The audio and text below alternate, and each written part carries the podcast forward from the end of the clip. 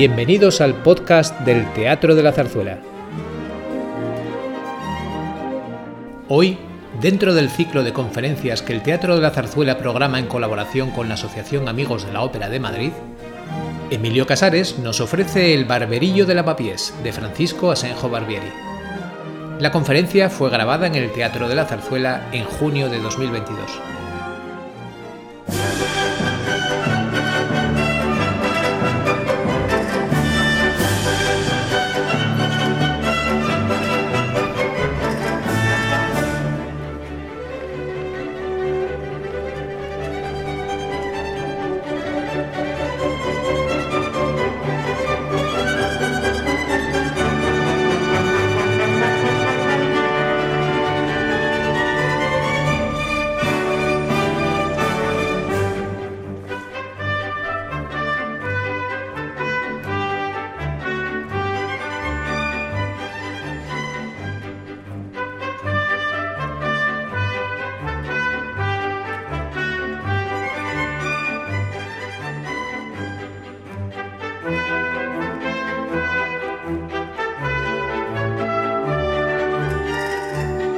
Hablar del barberillo de Lavapiés es hacerlo de una de las obras cumbres de nuestra historia musical, paradigma de lo que se ha considerado teatro lírico hispano.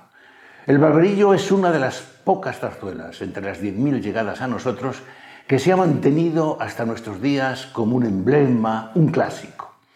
Barbieri consigue con ella evocar un pasado único, aportando una música que se convierte en testigo de nuestra historia que en palabras de Pedrell tiene para el corazón todos los encantos del cielo de la patria. Como algunos de ustedes sabrán, si no se lo recuerdo, el año que viene es el segundo centenario del nacimiento de Barbieri. Esta casa, la zarzuela, se lo ha tomado en serio y, como no, él fue el inventor, perdonen la palabra, de este teatro y así anuncia el centenario con el barberillo de lavapiés y lo consagra con pan y toros en el próximo año, las dos obras, sin duda, esenciales del maestro. Barbier es un genio, una de las personalidades más ricas del siglo XIX. Por ello me van a permitir que dedique la primera parte de mi charla a hablarles del personaje. Ustedes saben que Barbieri se definió en un famoso corolario con estas palabras tan curiosas. Si hay alguien que con descoco quiera darme un varapalo por mi trabajo de loco, podrá decir que fue malo, mas no dirá que fue poco. En efecto, solo las palabras un trabajo de loco pueden explicar cómo un ser humano pudo componer 130 grandes obras líricas, varias geniales, arreglar otras 20, realizar una actividad de gestor simplemente impresionante, uno de cuyos frutos es este teatro desde el que hablo, ser un historiador de primera magnitud con más de 40 extensos artículos y dos obras fundamentales, sus biografías y documentos sobre música y músicos españoles y su crónica de la lírica española, ambos editados por nosotros, y por si era poco, contestar unas 4.000 cartas de 800 remitentes políticos, religiosos, pintores, anticuarios, musicólogos, empresarios, nobles, archiveros, poetas, filósofos, arquitectos y hasta presidiarios que le pedían dinero. unas cartas en las que late el siglo XIX, problemas políticos, económicos, estéticos, religiosos, musicales o simplemente sociales. Barbieri es además uno de los mejores bibliófilos del siglo XIX, cuyos manuscritos, todos tesoros, enriquecen de manera singular nuestra Biblioteca Nacional con más de 4.044 volúmenes de valor incalculable cada uno, una joya cada uno y, por supuesto, miles de documentos. Mi encuentro con Barbieri se produjo en el año 1974, comenzadas mis investigaciones musicológicas. Muy pronto me vi obligado a consultar el inmenso legado que este músico dejó en esta biblioteca, la Nacional, y el legado y su vida se convirtió de inmediato en una de las mayores dedicaciones y llevaron a la publicación de los dos tomos del legado Barbieri y a los dos volúmenes de su vida titulados El hombre y el artista. Barbieri es un hombre del siglo XIX, implicado en la vida social del siglo, en su variada faceta de músico, musicólogo, gestor, bibliófilo y literato, siempre rodeado de prestigio y de una irresistible simpatía. Barbieri fue amigo de casi todos los grandes protagonistas del XIX, respetado por ellos y sobre todo perteneció a una generación que pretendía sacar a España de la postración musical en la que se encontraba. Miembro de la generación romántica, aquella que protagoniza un romanticismo ya tardío con respecto a Europa, Barbieri es, sin ningún género de dudas, la figura fundamental dado que recoge las mejores cualidades del movimiento romántico, la preparación intelectual, la comprensión de Europa, el conocimiento de nuestra historia musical y las causas que habían llevado a la debacle musical española, junto a un fuerte espíritu de lucha capaz de realizar el cambio. En el homenaje que le dedica a Barbieri Pedrell a su muerte, señalaba, Pocos hombres habrá en España tan populares, pocos en Madrid tan queridos por el público. Era una gloria nacional, uno de los grandes hombres que nos han honrado.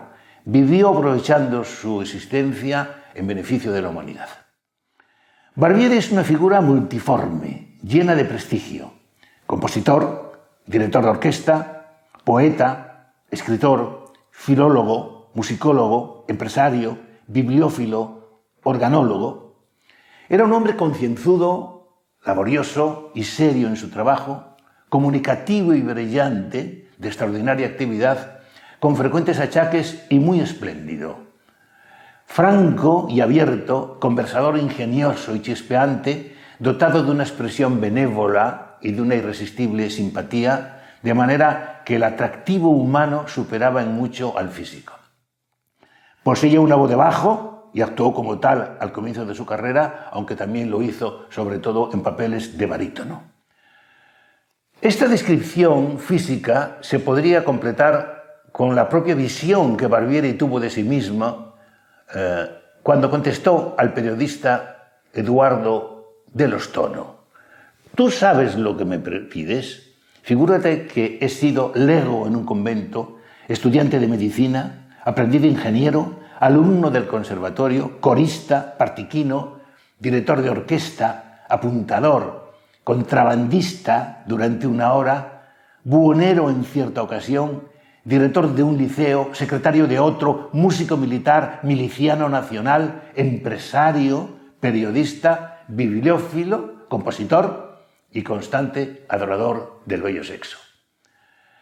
Gran lector de los clásicos españoles, realizó al menos 15 viajes a Europa que le permitieron estar al tanto de las corrientes musicales desde Rossini hasta Wagner. Crítico musical y periodista hábil, magnífico polemista, impresionante erudito e investigador, profundo de nuestra historia teatral. Es autor de más de 80 poesías y nos legó en miles de cartas un rico pensamiento sobre la vida, el mundo y los hombres, a veces lleno de humor e ironía, otros de sarcasmo. Fue amigo de políticos tan importantes como Nocedal, O'Donnell, Cánovas del Castillo, Sagasta, Castelar, pero también de intelectuales como Ángel Fernández de los Ríos, Menéndez Pelayo, Pidal Limón, etc. Curiosamente, el círculo más significativo que rodea a Barbieri fue el literario, como miembro de varios, diversos cenáculos y amigo de muchos escritores del momento, era muy respetado.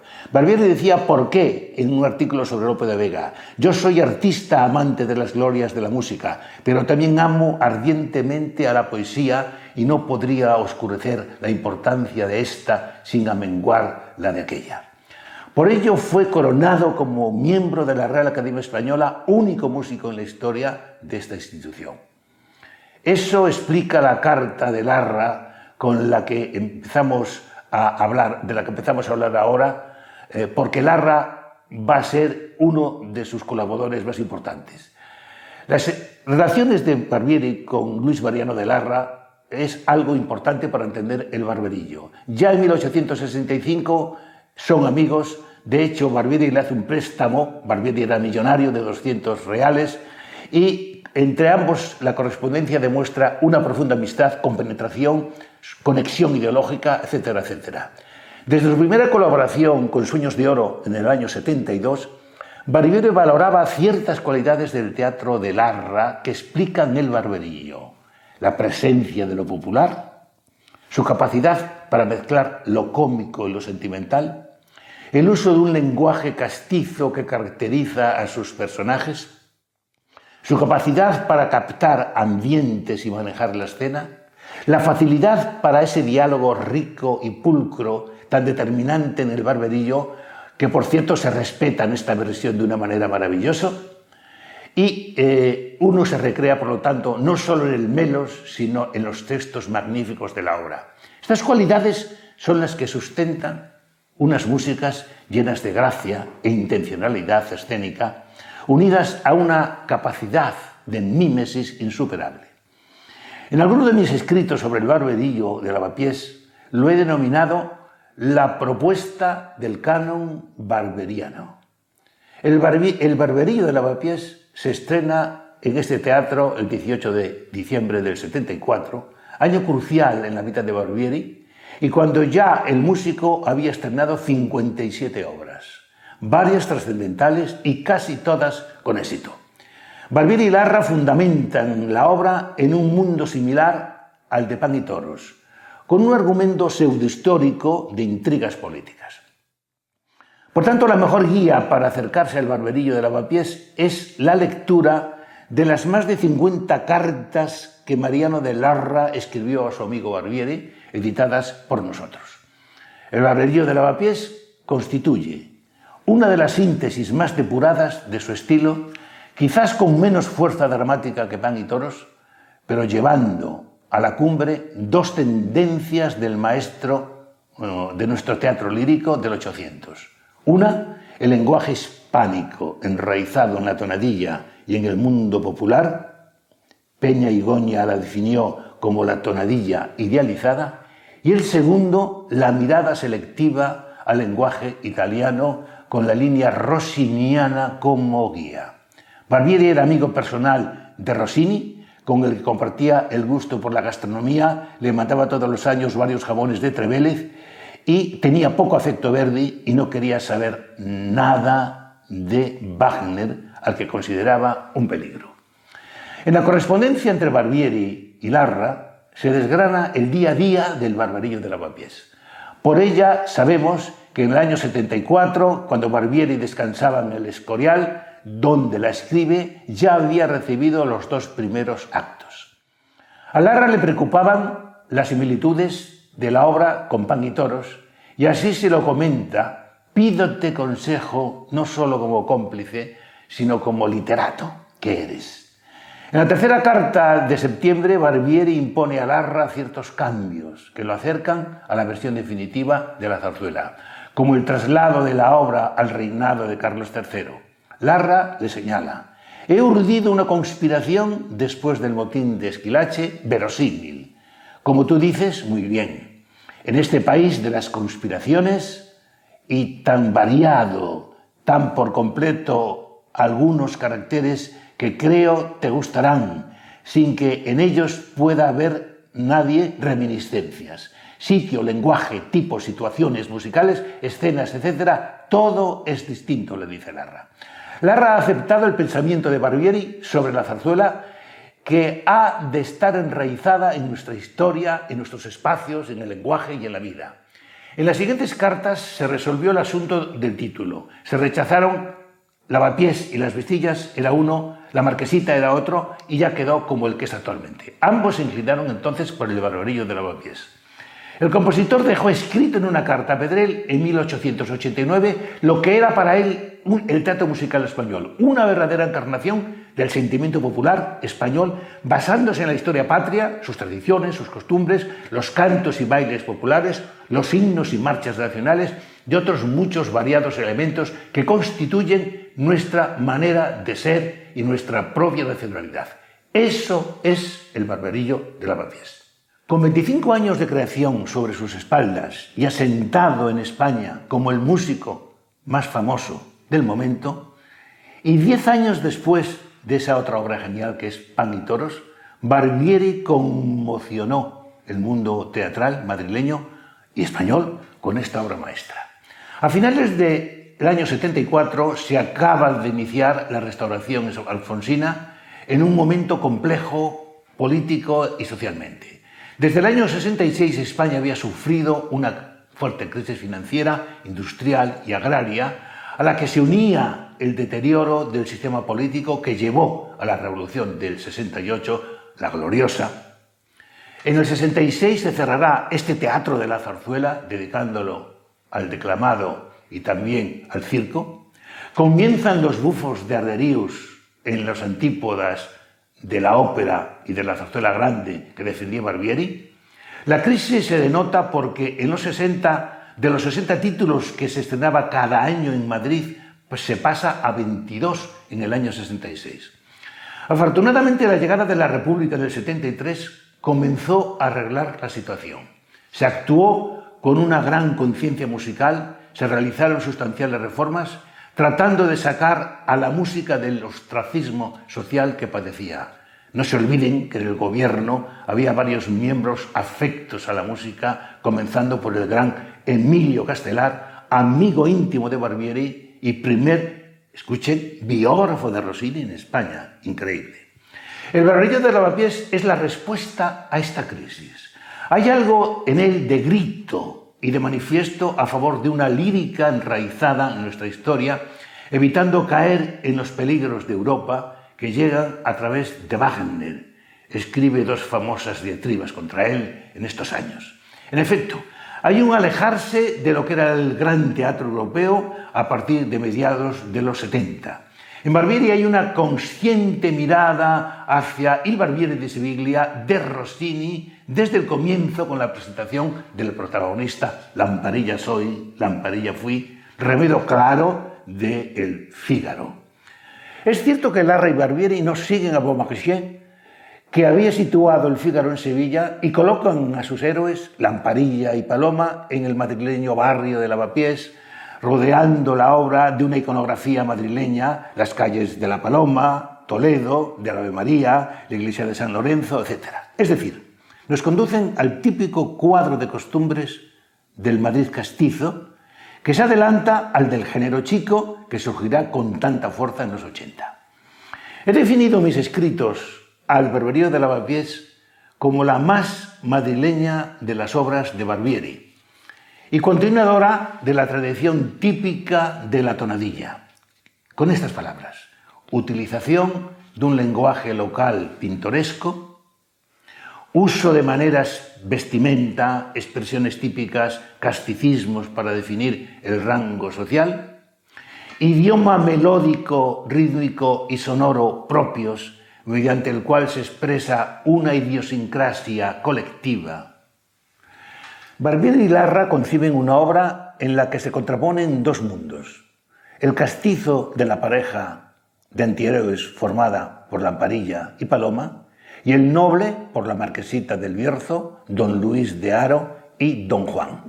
Pero hay también dos mundos en el propio argumento que sostienen la obra, en la que se desarrolla una trama política a través de una conspiración en la época de Carlos III con la aparición de personajes políticos como el ministro Grimaldi, Florita Blanca y, por otra parte, la doble historia de amor entre el barbero y la costurera, Lamparilla y Paloma, y la de la pareja aristocrática, la marquesita del Bierzo y don Luis de Aro. Barbieri y Larra cuidan especialmente la caracterización de los personajes. Así, mientras Lamparilla claro remedo del Pelusa de Gloria y Peluca y Paloma, protagonistas esenciales de la historia y símbolos del pueblo llano, se expresan en un lenguaje popular con una fuerte carga de comicidad a la que sirve la música hispana que propone Barbieri con seguidillas, jotas, boleros, tiranas y caleseras. Por lo contrario, el mundo aristocrático de la marquesa don Luis y don Juan, utilizan un lenguaje selecto y una música neutra o de cuño italiano, fundamentalmente rosiniana. La profesora Freire describe a Lamparilla como el personaje a través del que Barbieri y Larra transmiten los mensajes explícitos en esta obra plena de compromiso social y político como la encarnación, entre bromas y veras, del español desengañado del juego político, pero no del 1776, sino de la España de un siglo después y se para en examinar cómo transmiten una visión negra de la España del XIX. Barbieri ya lo había hecho Pan y Toros, lo que le valió a la obra una suspensión gubernativa. Este pesimismo y conciencia crítica acompañó a Barbieri desde su juventud. Ya en Salamanca, en una poesía de 1845, lanzaba un auténtico lamento sobre España. Cuán triste es el nacer, cuán tormentoso alcanzar unos tiempos semejantes. Era una queja sustancial. Los componentes políticos de esta obra son patentes. El propio Larra, como hemos visto, se lo confirma a Barbieri. He urdido una conspiración. En la obra aparecen de continuo el desengaño, el descontento, la pérdida de la esperanza en los políticos, la ignorancia, y son elevados a arte por el ingenio de Barbieri. Lamparilla reconoce la situación general de una manera consciente. Como en España nací, la política me premia y como es una epidemia, también me ha acogido a mí. Los ministros son vituperados. Como en eso de ministros está averiado el género, y aquel que no es tonto es malo, ni siquiera se salva el rey Carlos III.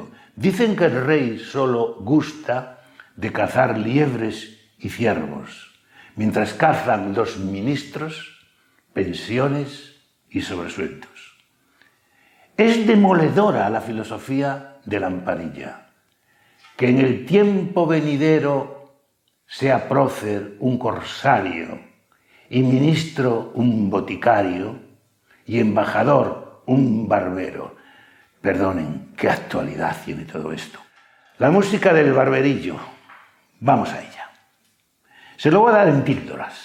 El elemento sostenedor del barberillo consiste en la presencia continua de un sustrato hispano que actúa en cada uno de los elementos de su lenguaje y los transforma. Melodía, armonía, ritmo, orquestación.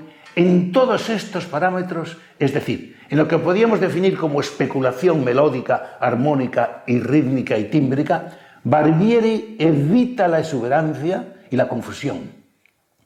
Considera la melodía, la melodía hispana, como el valor primigenio, evita que la armonía ahogue la melodía, son palabras de él, ataca la confusión en el uso del ritmo, son palabras de él, y busca una orquestación llena de colorido, pero no dominante.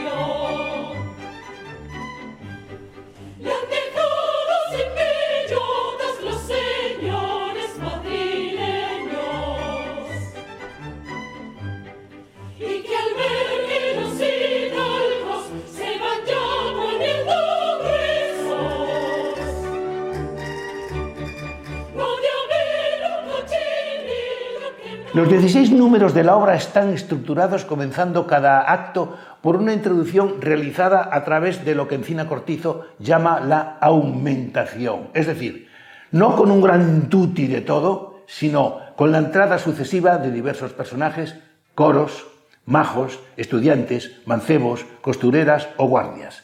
El resto de los actos es tradicional, es decir, son números a solo, dúos, tríos, cuartetos y finales, definidos por la estética dominante que es siempre España y lo hispano, y por las músicas de cuño rosiniano.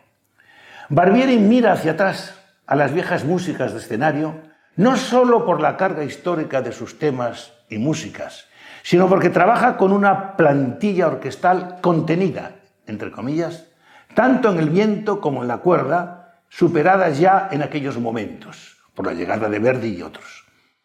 Hispaniza la obra desde la introducción, donde entre coros de vendedores, majas y estudiantes presentan al protagonista Lamparilla, que saluda con esa frase que ha pasado a dicho nacional, salud, dinero y bellotas, que parece su ideario. Presenta a un barbero que, como el Fígaro de Rossini, nos dice que ha sido barbero, comadrón, sacamuelas y sangrador. Pero presenta también el estilo dominante de la obra, que es el bufo. Ese recitado barra declamado, inmortalizado desde las obras de nuestro García, fraseado musical breve, células repetitivas, silabismo, respeto al texto, etc., evita conscientemente el mundo de la gran aria y del bel canto. La obra del barberillo se sumerge más en lo hispano a partir del número 2, en el que se presenta Paloma a ritmo de seguidilla y con un aire de zapateado, como nací en la calle de la Paloma. La conocen ustedes. El perfume europeo aparece en el número 3, el terceto, para presentar a la marquesita y don Luis y don Juan, con una música de clase que dibuja a los personajes aristocráticos definida no por una tonadilla, sino por un minueto y un vals y una estreta final. Este es el sitio junto a la reja, ese es el número. Barbieri enriquece a la obra con un segundo terceto, el número 4, en el que contrapone por fin los dos aspectos popular y aristocrático que fundamentan la obra. Al primero pertenecen las referencias al mundo rosiniano, con monosílabos, repeticiones, frases paródicas, contestado por la marquesita y Paloma, que desemboca en un primer concertante, un zapateado con función de estreta. Llega el primer final complejo, como exige la zarzuela grande. Barbieri presenta un, un coro de estudiantes que canta una jota que incluye una rondalla que, como no, cita Alcalá, ya los estudiantes madre, conocidas por todos ustedes seguro. Barbieri rompe el número introduciendo un fuerte contraste dramático con la entrada de los guardias balonas, un tema lejano al holgorio estudiantil, recudizándolos con una música característica. El tema tendrá un importante cometido, porque será un tema recurrente más adelante. El acto segundo se inicia con el mismo sistema acumulativo que señalaba Cortizo. Se escuchan las guardias balonas, un coro de clientes con un zapateado que se preguntan qué habrá sido de la amparilla, lo que lleva a su aparición para cantar sus peripecias y lanzar sus dichos políticos. Por salvar yo no sé cómo, ese número tan precioso, esta solemne introducción será seguida de dos números, el 7, de perfil aristocrático, cantado por la pareja de la marquesita y don Luis, respondido por el dúo central de Lamparilla y Paloma, que es el número 8. Barbieri ofrece un fresco de su mejor esencia hispana. Una mujer que quiere, esa obra, ese momento tan bonito, para uno de los mejores números, para mi gusto, de la obra. Inmediatamente saltan a escena los dos enamorados, Lamparilla y Paloma, que se encuentran tras la prisión del protagonista. Barbieri usa una estructura biseccional con una primera parte de música popular en los que Lamparilla narra sus pesares, vivir sin paz en un calabocito. Este canto de amor es correspondido por la triste paloma que se cree olvidada para llegar a esta genialidad que es el No seas tirana, momento lleno de gracia y de inspiración. Genial total. Barbieri incrementa el peso de lo nacional en el número 9 con unas seguidillas muy adecuadas para que la amparilla dé una serenata a su paloma, introduciendo de nuevo la rondalla con el gracioso tema En el templo de Marte vive Cupido. El acto 3 consta de siete números coro de costureras, intermedio musical, dúo de las dos mujeres, número coral y finale propiamente dicho. Barbieri inicia el acto dando entrada a los diversos personajes a lo largo del número y presenta en él unas seguidillas que concluyen con el famoso final en el que se canta el cabizón, conocido por todo el mundo. Con un breve interludio, único en esta obra, que no los tiene, elaborado sobre el de las costureras, se llega al dúo de Paloma y la Marquesita, disfrazada de maja, otro de los momentos más geniales más audaces y más casticistas de la obra, determinada por un bolero Aquí estoy ya vestida. En el final de la obra, número 15, Barbieri intensifica la densidad y vuelve a una estructura acumulativa de la que hemos hablado, haciendo aparecer temas de los guardias balonas para llegar a una estreta final. El barberillo de lavapiés, como los grandes clásicos, sigue en vigencia hoy. Muchos de sus dichos sobre la política y los políticos, los servidores públicos, el pueblo y la naturaleza humana están en plena actualidad en el 2022 en que vivimos. Estos valores añadidos, esta música identitaria que domina en el barbarillo sigue siendo parte de nuestro yo y por ello se resignifica en cada generación como ocurre con las músicas símbolos. Algunos fragmentos del barbarillo han devenido en músicas populares definitorias del ser musical español y también del pasado. Esa es la esencia de los clásicos y el motivo por el que cada poco necesitamos reencontrarnos con estas obras y que celebremos que el barberillo de lavapiés vuelva a nuestra escena y, por cierto, a su casa. Viva Barbieri y viva su centenario. Gracias, querido Barbieri. Un abrazo a todos ustedes.